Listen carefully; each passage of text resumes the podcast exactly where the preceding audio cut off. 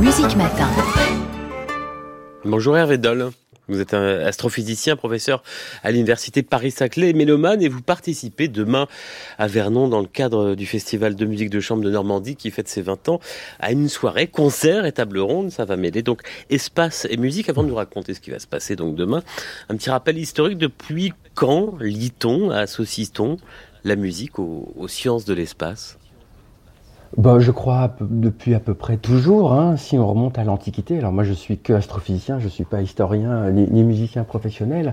Euh, les, Grecs et les Romains nous ont euh, transmis le quadrivium, hein, vous savez, où les mathématiques, l'astronomie et la musique étaient intimement liées.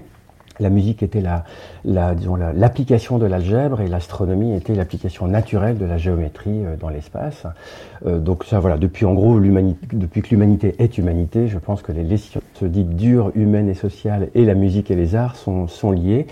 Euh, et puis euh, la curiosité du monde, la beauté du monde et l'interrogation sur notre place dans l'univers peut se traduire par une activité scientifique ou une activité artistique. Donc euh, ma réponse ce matin tôt, ça serait que depuis toujours les deux sont liés. On peut lier par exemple l'art de la musique et, le système solaire, on peut faire des, des relations, des ponts on peut faire de nombreux ponts historiquement. Euh, il y a des scientifiques, Kepler, il y a des musiciens, Holtz, hein, qui, ont, qui ont essayé de, de voir l'harmonie du monde et l'harmonie euh, des planètes. Euh, au XVIIe siècle, il y a même voilà, des, scientifiques qui essayaient d'imaginer de, la musique des planètes en fonction de leur taille et leur orbite. Alors à l'époque, ils ne comprenaient pas que le, son devait avoir de l'air pour se propager, alors que la lumière n'a pas besoin d'air pour se propager, la lumière se propage dans le vide. Donc les gens essayaient d'imaginer le, son des planètes.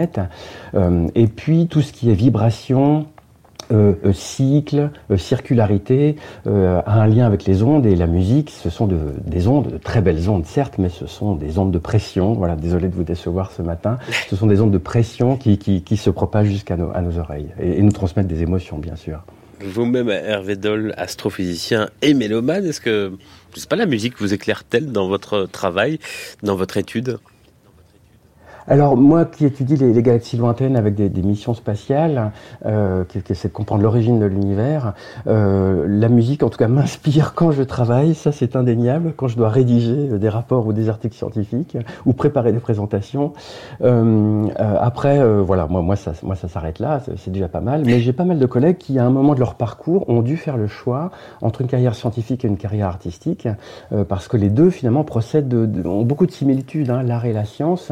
Euh, si je peux dire un mot, le, euh, partage de nombreuses caractéristiques. En France, on a un peu tendance à opposer euh, milieu artistique et milieu scientifique. Euh, scientifique étant donné, voilà, sciences dures et sciences humaines et sociales. Je pense qu'il y a au moins quatre caractéristiques communes. Il y a la créativité, hein, on peut pas être artiste sans être créatif, mais on le sait moins, on peut pas être scientifique non plus.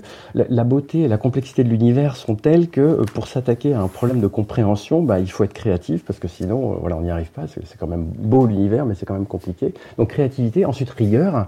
Voilà, je connais aucun artiste qui soit pas rigoureux. Alors les scientifiques à l'évidence. Il faut du temps long aussi. Hein. On s'improvise pas artiste en un mois et demi. Pareil pour, les scientifiques. Et puis, quatrième point, la question du partage et de, l'interaction entre pairs et avec du public. Les artistes, à l'évidence, euh, travaillent entre eux, euh, euh, s'inspirent les uns les autres et puis partagent avec le, public. Ben, les scientifiques, c'est pareil. Hein, entre pairs, on se, on se chamaille, on, on essaie d'aboutir à un consensus et puis on partage avec des publications, puis avec le grand public. Donc, en fait, l'art et la science sont, sont intimement liés dans leur démarche. Évidemment, dans le détail, c'est complètement différent. Et donc, euh, dès que les scientifiques peuvent être associés à des artistes, eh ben, on, plonge les deux pieds. Après ces considérations générales passionnantes, Hervé Doll, venons-en la soirée de demain à Vernon, donc en Normandie, à l'espace Philippe Auguste. Qu'est-ce qui va se passer?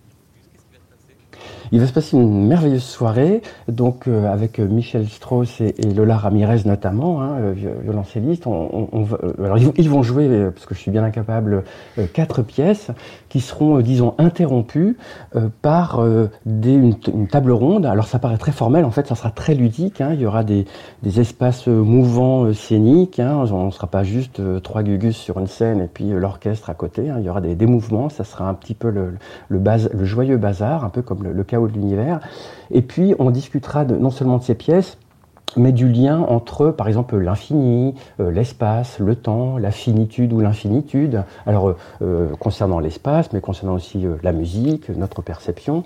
Pour parler de finitude ou d'infinitude, juste un exemple. Imaginez, Jean-Baptiste, que vous soyez une petite fourmi à, la surface d'un ballon. Mhm. je, je, ne vous le souhaite pas, mais donc vous verriez que sur cette, cette petite fourmi peut tourner en rond indéfiniment, donc elle aura l'impression qu'elle est dans un espace infini, alors que le ballon est quand même une, une surface finie.